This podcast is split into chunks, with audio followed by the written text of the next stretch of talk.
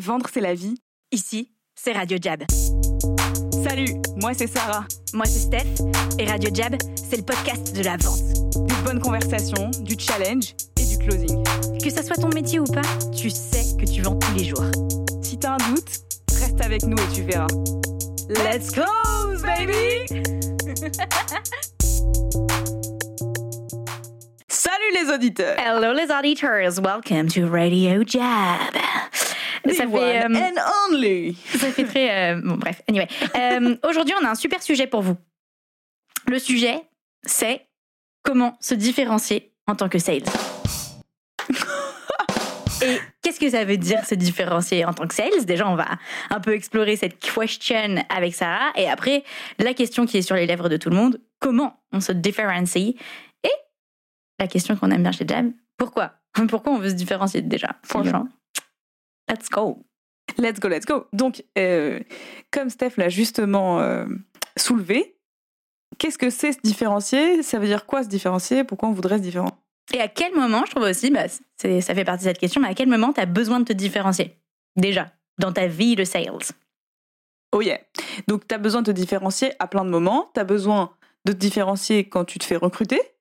Même déjà avant, je pense. Hmm. Avant de te faire recruter, tu as besoin de te différencier parce que tu as besoin de comprendre ce que tu veux faire exactement.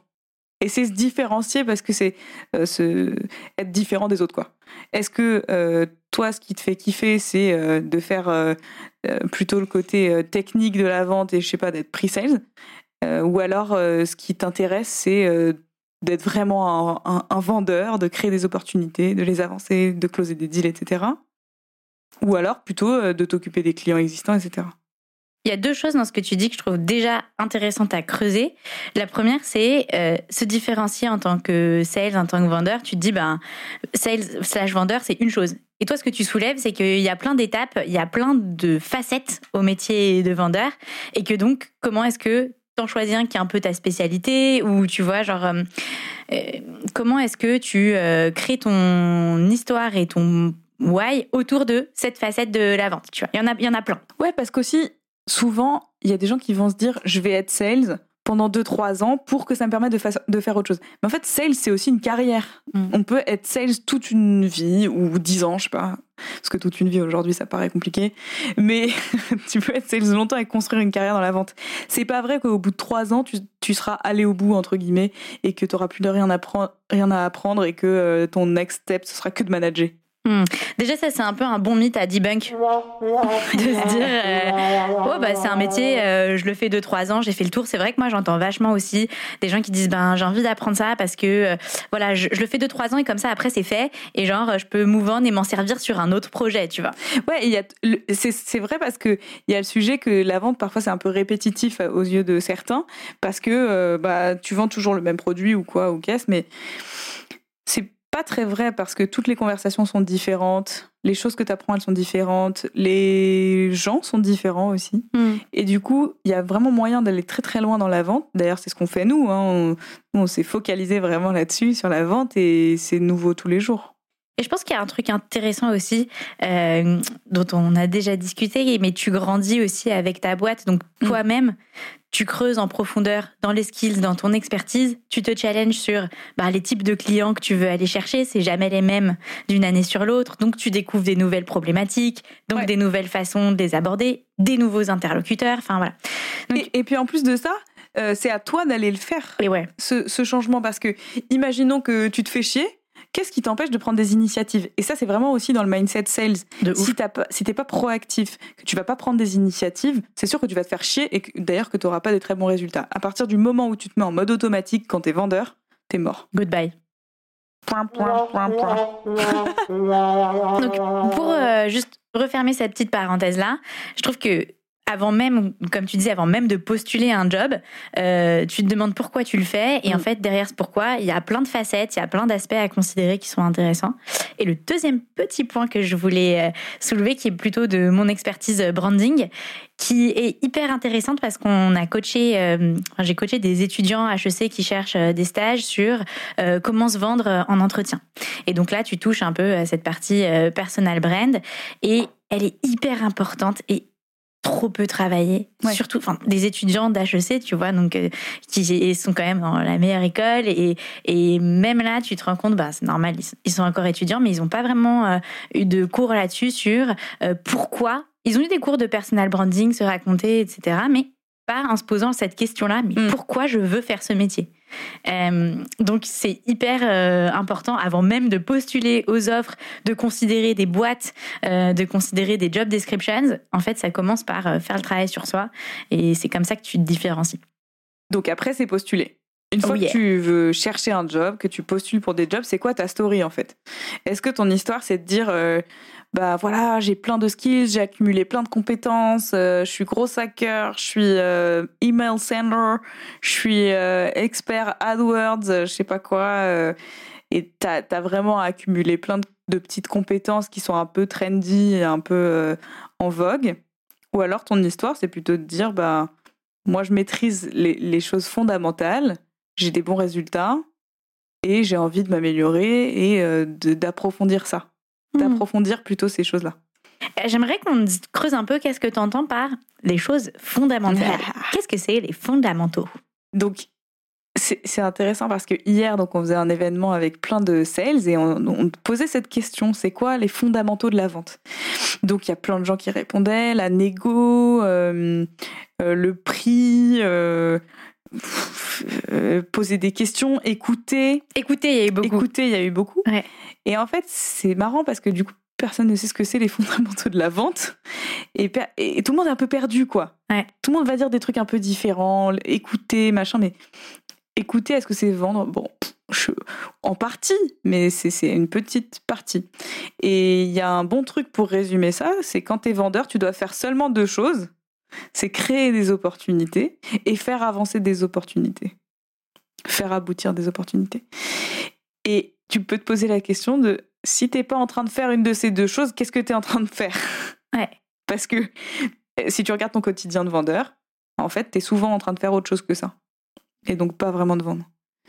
Et du coup, il y a un peu ce, cette, euh, cette opposition entre euh, vouloir faire plein de trucs nouveaux parce que tu cherches à avoir des résultats et qu'il y a plein de nouveaux outils et plein de choses qui peuvent te permettre d'avoir des résultats un petit peu. Ou alors ne pas du tout miser là-dessus, mais plutôt miser sur euh, ce qui sous-tend créer des opportunités et faire avancer des opportunités. Donc, ouais, Mais par exemple, voilà, par exemple. moi quand je fais des campagnes email gros hacking, franchement, je crée des opportunités. Euh, donc oui, tu crées des opportunités. Est-ce que c'est les bonnes? Est-ce que euh, tu vois? En fait, tu crées des opportunités, mais c'est plutôt que tu crées des. En fait, tu lances des bouteilles à la mer. Hmm. Quand je dis créer des opportunités, c'est le faire dire de manière proactive. Ouais. C'est-à-dire, euh, j'ai un résultat, quoi. Parce que quand je vais faire une boucle email, je lance des bouteilles à la mer et ensuite il y a des gens qui me répondent. Mais c'est toujours des gens qui sont intéressés. Et je pense que, et on le disait d'ailleurs hier, la plus grande valeur d'un vendeur, c'est de vendre à des gens qui ne sont pas intéressés. C'est d'aller chercher des gens qui n'auraient pas acheté sinon. Parce que sinon, euh, quoi, en fait, à terme, tu peux être remplacé par un bot. Aujourd'hui, tu écris des jolis emails, etc. Mais en vrai, demain, il y aura une intelligence artificielle qui écrira un email ultra personnalisé, euh, etc. Mais aujourd'hui, déjà, euh, t'es dirigeant, tu reçois des mails, ça s'appelle du spam. Hmm. Enfin, toi, quand tu reçois, tu- tu- comment tu réagis quand tu reçois un mail? Euh, hyper mal, d'autant que souvent je reçois des mails de gens qui se trompent total, qui pensent que Ouais. je suis en Espagne. euh, Non, mais ça arrive hyper souvent. Euh, sérieux, déjà c'est chiant quand t'en reçois. Euh, en plus, le truc le plus marrant, c'est quand tu reçois des messages LinkedIn et que moi j'ai un petit, une petite guillemette, c'est en emoji avant mon nom sur LinkedIn. Et donc du coup, il y a ça qui Salut, ressort dans guillemets. le truc. Ouais. tu te dis, ok, super. Euh, et parfois, en plus, ils se trompent. Donc, euh, bon, bref. Mais oui, tout, enfin, moi, je lis même pas. Je suis genre, clac, spam, clac, spam. Voilà, Je n'ouvre en fait, même pas le truc. T'as beau traquer ton taux de réponse, ton taux de clic, ton machin. En vrai, euh, les opportunités que tu crées, c'est des trucs où les gens ils t'auraient contacté anyways à un moment. Et je trouve qu'il y a un truc intéressant euh, là-dessus qui fait écho à la première partie. On se disait, bah, le travail, il se fait en amont, cette différenciation, elle Mm. se fait même en amont de l'action. Tu l'as bien dit, c'est genre, qu'est-ce qu'une opportunité? C'est des gens que tu as choisis, des opportunités que tu veux saisir. Et ça, ça se fait avant même de te mettre en action pour aller la décrocher, quoi. C'est pas de lancer euh, 100 000 mails, c'est de Ouais. se dire peut-être j'ai une liste plus petite euh, de gens avec qui je vais vraiment me battre pour essayer de les rencontrer quoi. Et du coup, comme tu disais, c'est pas des gens qui, que tu as forcément identifiés comme ayant besoin euh, de ta solution, mais toi tu sais que t'as de la valeur à les créer. Ils t'attendent pas quoi. Ouais, tu sais qu'il y a des problèmes potentiellement. Hmm. Ils n'ont pas forcément un besoin, mais tout le monde a des problèmes. What's the difference? C'est un bon fondamental ça aussi. euh, Ouais. Connaître la différence entre un besoin et un problème. Donc, euh, besoin, c'est quelque chose qui a été identifié, qui a été délimité, et souvent c'est lié à un budget. Et un problème, c'est pas forcément conscient, c'est pas forcément bien défini, mais la valeur, c'est d'aider, d'aider à définir à quoi ressemble ce problème, à le délimiter, à comprendre combien ça coûte. Et quand on parle de vente de valeur, on parle de ça, aller chercher ces problèmes-là. Hmm. Et justement, quand, quand on parle de vendre à des gens qui n'ont pas de besoin, c'est aller comprendre quelles sont les problématiques pour construire le besoin ensemble, en fait. Construire ce qui pourrait ressembler à un besoin. Et du coup, mettre en capacité euh, la personne que j'ai en face d'investir. Au lieu de juste euh, avoir défini un budget en amont et, et le donner, quoi. Et alors là, autre question, différence entre investir et dépenser slash budget, euh, etc. Bah, par exemple, toi, t'as un, t'as un budget bouffe dans ton mois. Mhm. Mais quand tu vas dans un resto une étoile pour kiffer, est-ce que ça rentre dans ton budget non. Voilà. Mais tu fais l'investissement parce que t'as un vrai enjeu, t'as un, T'as une T'as- expérience, quoi. Une expérience, t'as vraiment envie. Ou alors, euh, tu t'es engueulé avec ton mec et il faut absolument que, que tu résolves le truc et du coup, tu l'amènes dans un resto une étoile, je sais pas. Mais- PTDR, t'es résolution truculade. non, mais je sais pas. I love, ça peut I être love. Ouais, ouais, c'est une bonne. Autour d'un oursin. J'ai jamais fait, mais je vais méditer Moi non sur plus, cette j'ai question. jamais fait, mais je me suis dit. Salut Ah, auditeur, si toi mal. aussi tu invites euh, ton mec ou ta nana euh, dans un resto Michelin pour se réconcilier, c'est pas con. Ça résout un problème, quoi. Bon, c'était peut-être pas le meilleur Non exemple. mais c'est non mais en vrai je pense que c'est quand même intéressant. C'est plus le, le truc entre dépenser et investir. Euh, Ouais. Ça pour le coup c'est spot on quand tu tu regardes même pas l'addition. Et d'ailleurs il y a même pas les prix dans les Bah ouais. restos euh, étoilés. C'est à la Ce fin, en n'est tout petit, pas avec une astérix. La question, tu vois, c'est genre tu sais que whatever le price, t'es là pour l'expérience, etc. Donc euh, Je pense que les restos, les restos euh, de luxe, c'est une bonne. euh, Ouais, c'est un bon, un bon exemple. Ouais. Excellent exemple. Euh, du coup, on, a, on crée des opportunités. on crée des opportunités. Donc ça, c'est un des fondamentaux. Donc créer des opportunités, que- qu'est-ce que ça veut dire là-dedans? C'est la chasse, la chasse, la chasse. Chasser en fait, c'est être dans cet esprit et dans cette dynamique proactive d'aller chercher les gens euh, et de de- d'être capable aussi de créer ces échanges avec des dirigeants, avec euh, des gens qui sont capables d'acheter quoi. Ouais. Donc on en était au truc de quand tu cherches un job. On Oh était yeah. dans les Ah oui, différentes étapes. Oui. Donc avant de chercher un job, quand tu décides ce que tu veux faire, quand tu cherches un job, et après quand tu es dans ton job et que tu veux t'améliorer et que tu veux avancer. Je lève le doigt parce que c'est intéressant. Chasser quand tu cherches un job, si je reboucle Ouais. un peu les deux, ça veut dire Inception. être hyper intentionnel sur où tu veux bosser et postuler même quand il n'y a pas d'annonce de job, par exemple. Bah oui. T'es là, t'es sales, tu vois cette boîte, tu kiffes, tu veux leur apporter de la valeur, t'appelles le dirigeant, tu postules. Ça marche. Ok. Donc, Donc on a à peu près les, les grandes lignes de quand est-ce que c'est important de se différencier quoi. Yes. Et après, une fois que je suis dans mon job, se différencier face au client. Which is very important. very important. Parce que aujourd'hui, euh, tous les sales font la même chose et du coup, les gens, ils en ont marre. Ouais. Et il y a une vraie polarisation entre euh, les vendeurs qui vendent des commodités et les vendeurs qui vendent de la valeur. Hmm. Donc, on- une commodité, c'est quoi les exemples des commodités qu'on a? L'eau? J'ai répété ton truc. Oil, oil and gas, quoi. En gros, c'est les. Quand on parle d'une commodité en économie, c'est souvent les choses, enfin les, produits ou les choses dont le prix est lié à une valeur de matière première, par exemple. Soit donc euh, la valeur de la matière première, le cours de cette valeur, ou alors euh, du temps passé, par exemple. Ça, c'est aussi une commodité. Je pense qu'il y a aussi une notion dans la commodité de euh, que ça soit toi ou quelqu'un d'autre qui te le livre, t'as le même result quoi. Ouais, exactement. Genre euh, à la marge t'as des différences, mais je sais pas, lessive, euh, savon pour les mains. Faible ou inexistante valeur euh, ajoutée. Ouais. Et après, vendre de la valeur, Au contraire, c'est quand on est capable euh, de dimensionner un problème, donc d'avoir un problème qui coûte de l'argent, qui coûte cher, et que le prix soit plutôt basé sur ça que sur l'inventaire ou ce que je mets dans ma solution. Donc tirer la valeur au maximum. C'est intéressant, sa valeur indexée sur la taille du problème versus sur la solution. Exactement. Et aujourd'hui, il y a plutôt des gens qui sont en train de vendre de la commodité, qui sont plutôt en train de vendre de la solution, quoi. Avant même de vendre du problème, ce qui est un peu bizarre, mais pourtant ce qui est fait. Et c'est les gens, ils font ça quand ils font des démos, par exemple. Ils font que des démos. Une vente, c'est quoi? C'est une démo Bah non. C'est pas possible, en fait. Je trouve intéressant dans ce que tu dis, c'est que même des gens qui, et on en voit tous les jours, qui ont des vraies solutions à des problèmes, qui pourraient vendre en mode problème, leur réflexe, c'est de vendre en mode commodité. Ouais. Tu vois ce que je veux C'est dire de vendre en mode euh, je vais montrer le produit, les gens ils vont avoir un effet waouh et ensuite on, il va acheter. Mais non, c'est pas comme ça que ça se passe en vrai. Même les gens qui ont un effet waouh, est-ce qu'ils sont capables de mettre vraiment de l'argent dessus? Non, c'est juste que tu vends pas assez cher, donc le mec il veut bien t'acheter. Hmm. Tu vois Ouais, grave. Non, mais c'est clair. L'effet waouh il marche que quand c'est pas cher. Mais quand c'est cher, ça suffit pas d'avoir un effet waouh, il faut que ça résolve quelque chose. Donc, se différencier dans la vente. Alright. on a de grandes lignes de quand est-ce que c'est important de se différencier et pourquoi c'est important de se différencier. Donc maintenant, euh, comment... Ouais, vas-y. Je lève la main pour les gens qui ne nous voient pas. Je répète, nous sommes aussi sur YouTube. Tu peux aller nous voir Radio Jab sur YouTube. Mais je disais aussi, pourquoi c'est important Et tu l'as déjà un peu dit, mais c'est important pour la longévité de ta carrière aussi, pour pouvoir faire ce métier longtemps et te faire kiffer dans ce métier. Ouais. Et on n'en parle pas assez. Mais sérieux, euh, moi je trouve que le métier de sales, c'est un des métiers où tu peux le plus euh, te faire kiffer.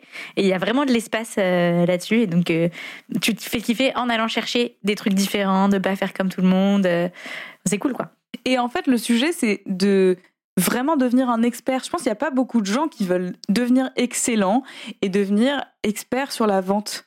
Parce qu'ils ont l'impression que c'est une soft skill, ils ont l'impression que c'est inné, etc. Bah, ça se voit vachement dans les réponses qu'on a eues hier sur euh, les fondamentaux de la vente. C'était empathie, écouter, machin. C'est pas, en fait, c'est un très bon point, ça. C'est pas une soft skill, la vente. T'as exactement dit le truc. C'est une expertise.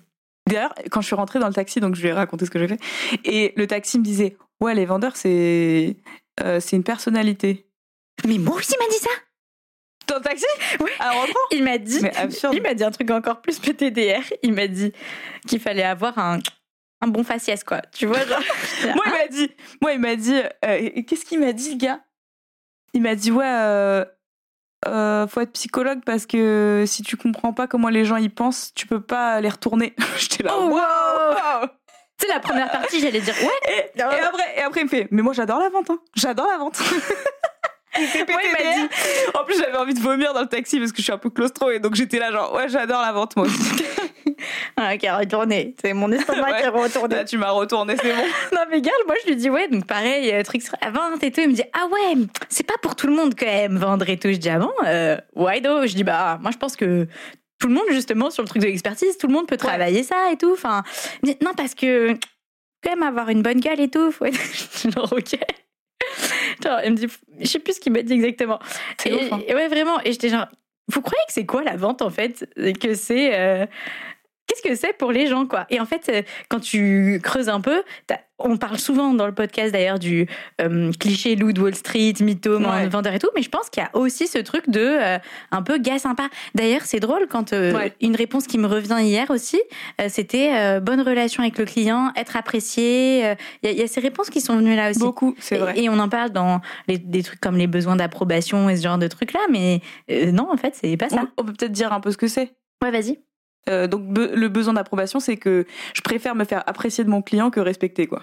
En Ouais, gros. ouais. Et j'ai besoin que tout le monde m'aime. En fait, c'est ça, besoin d'approbation. Et dans la vente, c'est très, pas très grave, mais c'est pas bon parce que du coup, je vais passer à côté de choses qui sont fondamentales parce que je vais vouloir me faire apprécier. Mm. Donc, par exemple, si je commence à parler d'argent et que la personne en face a la crispe et que euh, elle a pas envie, etc. Ben moi, mon besoin d'appro- d'approbation va me faire reculer Mm.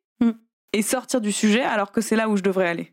Ça va m'empêcher de poser des bonnes questions parce Yes. qu'on voit que la personne est mal à l'aise. Exactement. Et ça vient d'un truc hyper euh, euh, tribal qu'on a de, du, du cerveau reptilien de pas vouloir être euh, éjecté du groupe et tout. Mais en fait, euh, dans le contexte d'une vente, il faut vraiment essayer de, de surmonter cette barrière-là. Il y a beaucoup de richesse à faire ça d'ailleurs. Et en fait, ça, ça fait plutôt partie des fondamentaux.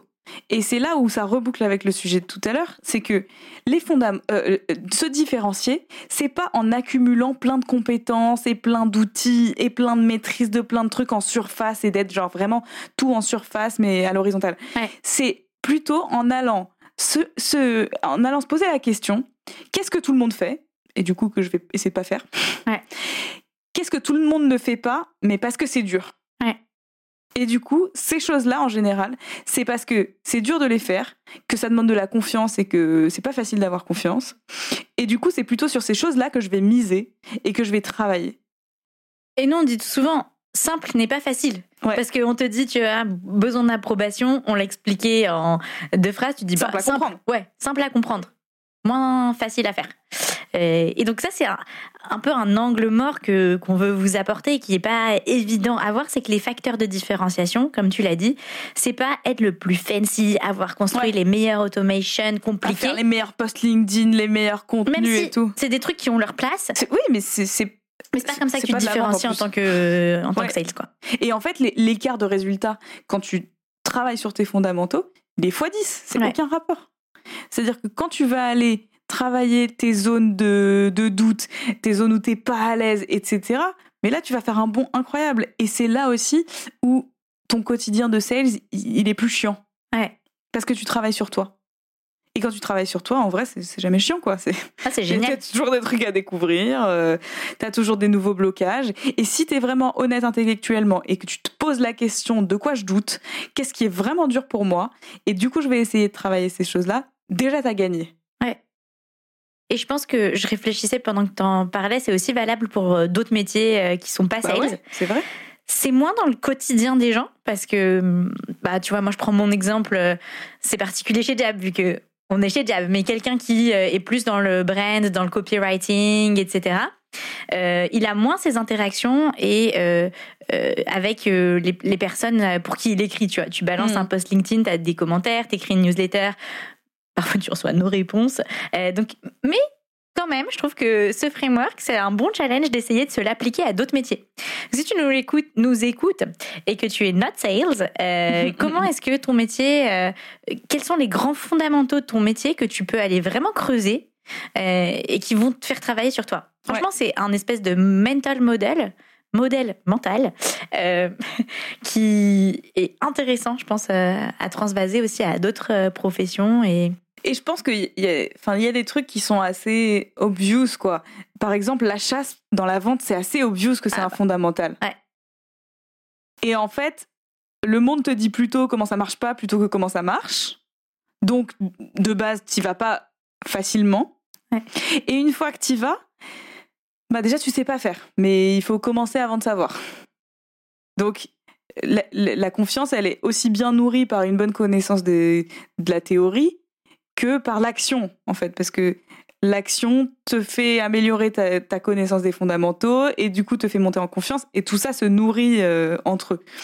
Et donc au début, faut y aller par, euh, euh, enfin faut démarrer quoi. Je sais pas faire, j'y vais, je fais de l'action, je suis un peu téméraire. Ensuite, bah je m'améliore parce que j'apprends dessus, donc je monte un peu en confiance. Et ensuite, je, je et ensuite, je retourne sur euh, bah, euh, euh, refaire les actions difficiles, apprendre, faire, refaire, et c'est une boucle en fait. Et d'ailleurs, pour faire un peu de, genre de poupée russe, tu te différencies avec les fondamentaux, type la chasse, et au sein de ce fondamental, tu trouveras tes différenciateurs, ta patte et ton style. pense à mon frère. J'ai hmm. envie de parler de mon frère, qui a été coaché par Sarah puisque mon frère n'était pas du tout sales, euh, qui n'a pas fait d'école de commerce. Qui était professionnel de golf. Il était professionnel de golf. Bon, il commence sa carrière de sales et il se fait coacher par The Best, j'ai nommé Stara Ohio. Et euh, Bon, outre et, en fait pourquoi je dis ça, c'est que évidemment donc euh, coaché par Jab, les trucs qu'on lui a appris c'est vraiment euh, les fondamentaux. Euh, et, en fait, non seulement il est devenu ultra fort dans son job, mais surtout il a trouvé sa, sa patte et il a fait des trucs que personne d'autre n'osait faire. et il le fait toujours, tu vois, genre envoyer un combiné à un gars, un, un, CEO du CAC 40, en lui disant avec une petite lettre, je vais vous appeler à telle heure tel jour. Sublime Et en fait, le gars a répondu. Enfin, Bah tu oui. vois, truc de ouf. Et après, il lui dit, mais comment je vais vous rendre le téléphone? Boum, rendez-vous. Ah, Euh, Excellent. Et tu vois, genre, il a vraiment fait des trucs euh, rigolos. s'est amusé, Il s'est amusé. Et je pense que ça, c'est vraiment, pour moi, c'est euh, ça montre qu'il a confiance. Déjà, il a démarré en ayant une conviction, c'est-à-dire qu'il voulait Oui. le faire et il voulait que ça marche. Et sa confiance, elle a monté au fur et à mesure. Et la confiance nourrit la confiance un peu. De ouf. Et euh, un truc que Julien m'a dit que je- que j'aime bien et que je trouve très marquant, c'est euh, la, la confiance. C'est comme euh, quand t'as pas de confiance, c'est comme si t'avais un million d'euros sur un compte, mais t'as oublié les codes de la banque. Oh, ouais, vois? j'adore. Donc en gros, tu peux avoir toute la théorie du monde et tout, si t'as pas la confiance, en fait, t'as pas l'accès à ton potentiel. Mais c'est génial comme métaphore. Ouais, c'est hyper t'as perdu ton ledger de bitcoin. et- Exactement. Sorry. Sorry pour les gens à qui c'est arrivé et vous allez pleurer pendant l'épisode, mais c'est pas grave. Euh, et, et je trouve que c'est très vrai. Si tu travailles pas cette confiance par l'action, par euh, la conviction, par tes fondamentaux, bah, en fait, t'as pas accès à ton potentiel. Et peu importe à quel point tu pourrais être bon, t'auras jamais les résultats. Et la bonne nouvelle par rapport à un truc de bitcoin, c'est que tu peux travailler pour euh, avoir ta confiance versus ta mais clé de. ta clé, tu la trouveras Sorry. pas euh, avec la confiance. Euh, voilà, du donc- coup, regagne cet argent en faisant de la vente. Vraiment, la boucle est bouclée. Donc voilà, je trouve que ça- c'était intéressant euh, euh, ce- que tu disais. Je sais plus d'où est partie cette digression, donc re- recentre-nous un peu, mais je voulais euh, parler de ce truc. Et oui, donc euh, sur euh, la confiance, la travailler. Et le métier de la vente, je le redis, même si on l'a dit, il est ultra intéressant parce qu'il te permet autant de travailler une expertise que de travailler sur toi-même. Ouais. bah oui. Il y a peu de métiers qui, qui offrent ça. Bon, anyway, Donc continuons. on disait, premier, premier fondamentaux, la chasse, créer ces opportunités d'avoir des conversations avec euh, des gens de haut niveau. Et surtout avec des gens qui ne voulaient pas t'acheter à la base. Mm. Enfin, ou qui sont indifférents, qui savent pas, etc. Euh, Deuxième chose, avoir ces conversations avec des dirigeants, se sentir légitime de challenger ces personnes-là, arriver à apporter de la valeur pendant la conversation. Donc ça, c'est le deuxième euh, fondamental. Parce que souvent, pourquoi les gens vendent des commodités et font des démos, c'est qu'ils savent pas comment apporter de la valeur dans une conversation. Donc ils se disent, je vais faire le plus vite possible, je vais tracer pour pas leur faire perdre leur temps. Ce qui est logique, ce qui est plutôt un- une bonne intention en soi. Mais est-ce la bonne? Mais c'est pas la bonne vraiment. Parce que euh, si tu arrives à apporter de la, de la valeur dans la conversation même, sans parler ton produit, sans parler de la solution, c'est là où tu vas gagner les gens vraiment. Mm. Où tu vas gagner le cœur des gens et, et- et où tu vas gagner des dirigeants. Parce que un dirigeant, euh, son job en gros, c'est euh, d'attraper les bonnes opportunités pour générer de la croissance. quoi. Mm. Et donc si tu arrives à vraiment bien challenger un, un dirigeant, c'est-à-dire quand on dit challenger, c'est par exemple lui faire réaliser quelque chose, lui faire voir un truc sous un nouvel angle, un truc qu'il n'aurait pas calculé avant. Euh, et ça, ça se fait quand tu as une bonne posture d'expert et que tu arrives à, à bien poser les questions. C'est pas juste genre je vais poser des questions. Ouais, Ma checklist, ma Ouais. petite checklist Ça, du rendez-vous. Tout le monde te dit il faut poser des questions. Tout le monde sait qu'il faut poser des questions, mais ça veut dire quoi vraiment poser des questions? Et j'ajoute aussi, parce qu'on parlait d'écouter et tout ça, d'écouter la réponse. Bah ouais. Tu sais, genre, poser les questions, donc tout le monde peut dire, alors, il faut faire les cinq pourquoi et machin, mais tes pourquoi, ils vont être différents en fonction de si tu as bien écouté la question. Euh, moi, j'aime bien quand toi, tu, tu racontes un peu tes, rendez-vous et que tu, tu vas chercher euh, les incohérences, par exemple. Ouais. aller chercher les trucs où tu dis, tu viens de me dire ça, mais en fait, il y a deux secondes, tu as dit ça, genre, problème, non? Et, et vraiment d'être à l'affût de ça. Ouais. Et, et on, on sort un peu du truc, comme on disait tout à l'heure, euh, empathie, écoute, machin, de se dire, oui, il faut ça. Mais en fait, ce que tu vas vraiment aller chercher, Ouais. c'est la petite bête. Et je disais à mes clients l'autre jour, state the obvious. Ça veut dire, essaye de d'aller même dans des choses qui sont euh, très ba- banales. Je sais pas comment on peut dire state the obvious, mais Énonce l'évidence. Ouais, énonce l'évidence. Donc par exemple, moi, je vais dire à un client, enfin, je vais dire à un prospect, euh, c'est quoi le closing pour toi? Il va me dire, Euh, non mais, enfin, je veux dire le closing, c'est logique quoi. Tu vois Ta tête est priceless. Enfin, je veux dire, euh, closing, c'est le closing quoi. Je fais oui, c'est quoi le closing? Euh, Ben, c'est euh, t'envoies une, euh, voilà, t'as fait un rendez-vous, t'envoies une propale, euh, bah, le, le, et, et puis voilà. Et, quoi, et voilà quoi. Bah, je sais pas, t'envoies une propale, t'attends qu'ils te répondent. Donc, closing, c'est attendre qu'ils te répondent, c'est ça? Bah non, c'est aller au bout du, aller au bout du process de vente. Mais donc c'est quoi? Ouais. Bah je sais pas. Ouais. Et en fait, les gens, ne serait-ce qu'en leur faisant réaliser qu'ils ne savent pas ce que c'est le closing pour eux, qu'ils ont pas, ils savent pas comment agir sur ce closing, déjà on leur apporte de la valeur. Donc imagine-toi qui, qui nous écoute, comment ça peut se traduire pour toi, quoi? Euh, bah, pour moi, c'est lui demander ce que c'est le closing, c'est très obvious. Qu'est-ce que c'est pour toi? Et tu peux l'appliquer à tous les métiers. Moi, je pense par exemple point de vue Ah ouais brand des marques, euh, hyper marrant parce que je faisais un coaching à un, donc un dirigeant sur sa marque et tout, et euh, il, il galérait de ouf à, sortir du, du produit et des features, et des trucs comme ça. Normal. Donc, j'ai redit, mais qu'est-ce que c'est euh, X? Et on est revenu, je dis, ok, maintenant, je ne, je ne connais rien à ta boîte, je ne connais rien à ce que tu fais. Tu, tu fais quoi en fait si tu Mm. dois pas me parler de ton produit? Et donc, c'était exactement la même situation que ce que tu viens de décrire, où c'était genre, mais du coup, c'est quoi? Ouais. Mais du coup, ça, ça fait quoi? Et en fait, c'est hyper rigolo, comme tu dis, de state the obvious, d'énoncer les trucs, ou de faire réénoncer les trucs qui Bien sûr, semblent plutôt évidents. faire réénoncer, ouais. Euh, en fait, c'est là où tu touches euh, les meilleures réponses, les meilleurs euh, manques de réponses en fait souvent Bah plutôt. Euh, mais voilà, et, et ça c'est Et en intéressant tout cas, du coup, ça fait réfléchir. de se dire que se différencier dans, dans ton process, enfin dans, ta conversation de vente ou, ou d'autres choses, c'est euh, de faire euh, émerger les manques de réponses. Je trouve ça c'est le truc le plus Ouais, intéressant. En fait, moi, franchement, quand j'ai quelqu'un qui me dit je sais pas, je suis trop contente. Bingo, je ouais. me dis j'ai réussi. Ah, tu te disais trop bien. Et après, je l'aide à définir ou à, ou à trouver des réponses, des, des ébauches de réponses. Ouais. Et là, là, on apporte vraiment de la valeur. Donc, je pense qu'il faut, faut se focaliser là-dessus. T'es trop mignonne avec tes lunettes.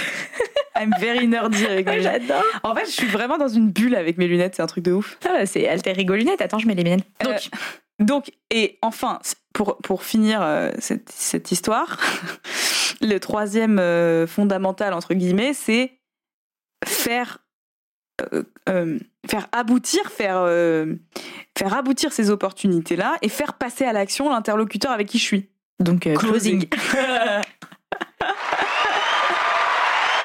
et parce qu'en fait, c'est aussi faire aboutir ces opportunités, c'est aussi vendre le changement et faire passer les gens à l'action pour qu'ils changent. Et ça, c'est vraiment dur. Hier, je posais la question, je pose la question dans l'assemblée, pour faire une dépense à plus de 10 000 euros, qui a besoin de temps pour réfléchir? Là, je commence à avoir des mains se lever. Mais sois Et, et timide. j'étais là, arrêtez d'être menteur je, je levais la main comme ça et je regarde, je fais, il y a deux mains. Vraiment, Sur une salle de genre arrêtez 50 mentir, personnes. Et là, tout le monde lève la main.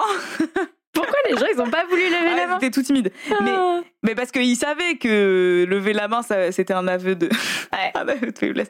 Parce que, en, euh, en fait, c'est dur de changer pour prendre des décisions qui sont importantes. Donc, pour nous, à notre échelle, je sais pas, dépenser 10 000 euros pour un décideur, Même moins que dépenser hein. peut-être 100, tu vois. Moi, je galère à acheter une machine à laver, si tu veux. Donc, euh, bah oui, mais c'est ça. Et quelqu'un, un vendeur qui va t'aider à acheter la bonne machine à laver, à te poser les bonnes questions et à passer ta carte dans le terminal, Ouais. bah c'est quelqu'un qui a vraiment de la valeur pour toi. Ah, c'est priceless. Et c'est drôle que tu te dis ça parce que, en plus, ce matin, dans une euh, vidéo de formation au copywriting, j'avais ce, c'est exactement cette, euh, cet exemple-là qui était cité de t'arrives chez Darty. Le gars, c'était, je, me tapais une barre immense parce que, littéralement, pour vous qui nous écoutez, euh, c'est ma life en ce moment, d'accord? Je dois acheter un lave-linge. Et franchement, euh, je suis dans un océan de peine et je vais aller chez Darty. Parce que. J'arrive sur les sites internet. En effet, je comprends rien. Il me dit Wi-Fi. Pourquoi j'ai besoin de Wi-Fi sur ma machine à laver? Personne ne sait. Euh, je sais pas combien de tours, de kilos. Je... Ça correspond à quoi Alors que euh, tu vas chez Darty, t'arrives, le mec te dit bonjour.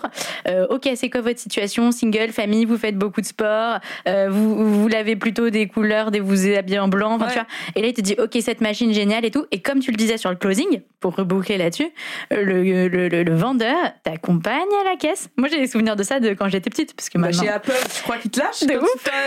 jusqu'au paiement. Bah oui. Et parfois même, ils te proposent des petits accessoires et des garanties. Ah, mais voilà, mais il y a ce truc-là, en effet, de faire changer les gens et s'assurer qu'ils aillent jusqu'au bout de l'action.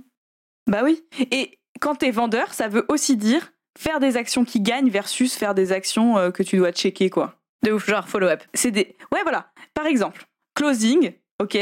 euh, tu penses que t'as fait ton job parce que t'as follow-up.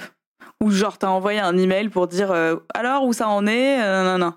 Mais c'est pas ça qui va te faire gagner, c'est pas ça qui va les aider. Eux, ils vont te dire bah, on est en train de réfléchir, qu'est-ce qu'ils vont te dire d'autre? Rien. Donc c'est plutôt faire les actions qui gagnent, c'est dire on y va, c'est bon. Euh, qu'est-ce qui vous manque? Et vous avez des doutes, allez chercher des objections, être toujours dans cette démarche proactive euh, de, de et, et d'être décisif. Mhm. Dire, il n'y a aucune raison qu'on n'y aille pas. On y va Et de bien, et comme tu sais, qui fait partie du closing aussi, peut-être faudrait faire un épisode là-dessus, un mais euh, de s'assurer que, enfin, quand quelqu'un te dit non, bah c'est parce qu'il il a encore des doutes ou des trucs, et donc ton job c'est de re Aller chercher, aller bah chercher ouais. ça et tout. Et c'est intéressant, je pensais aussi à d'autres, euh, encore une fois, à d'autres métiers qui sont pas forcément comme ça, mais c'est vendre un projet à ton manager. Enfin, tu peux appliquer cette même C'est de la vente démarche partout. C'est de la vente partout, everywhere.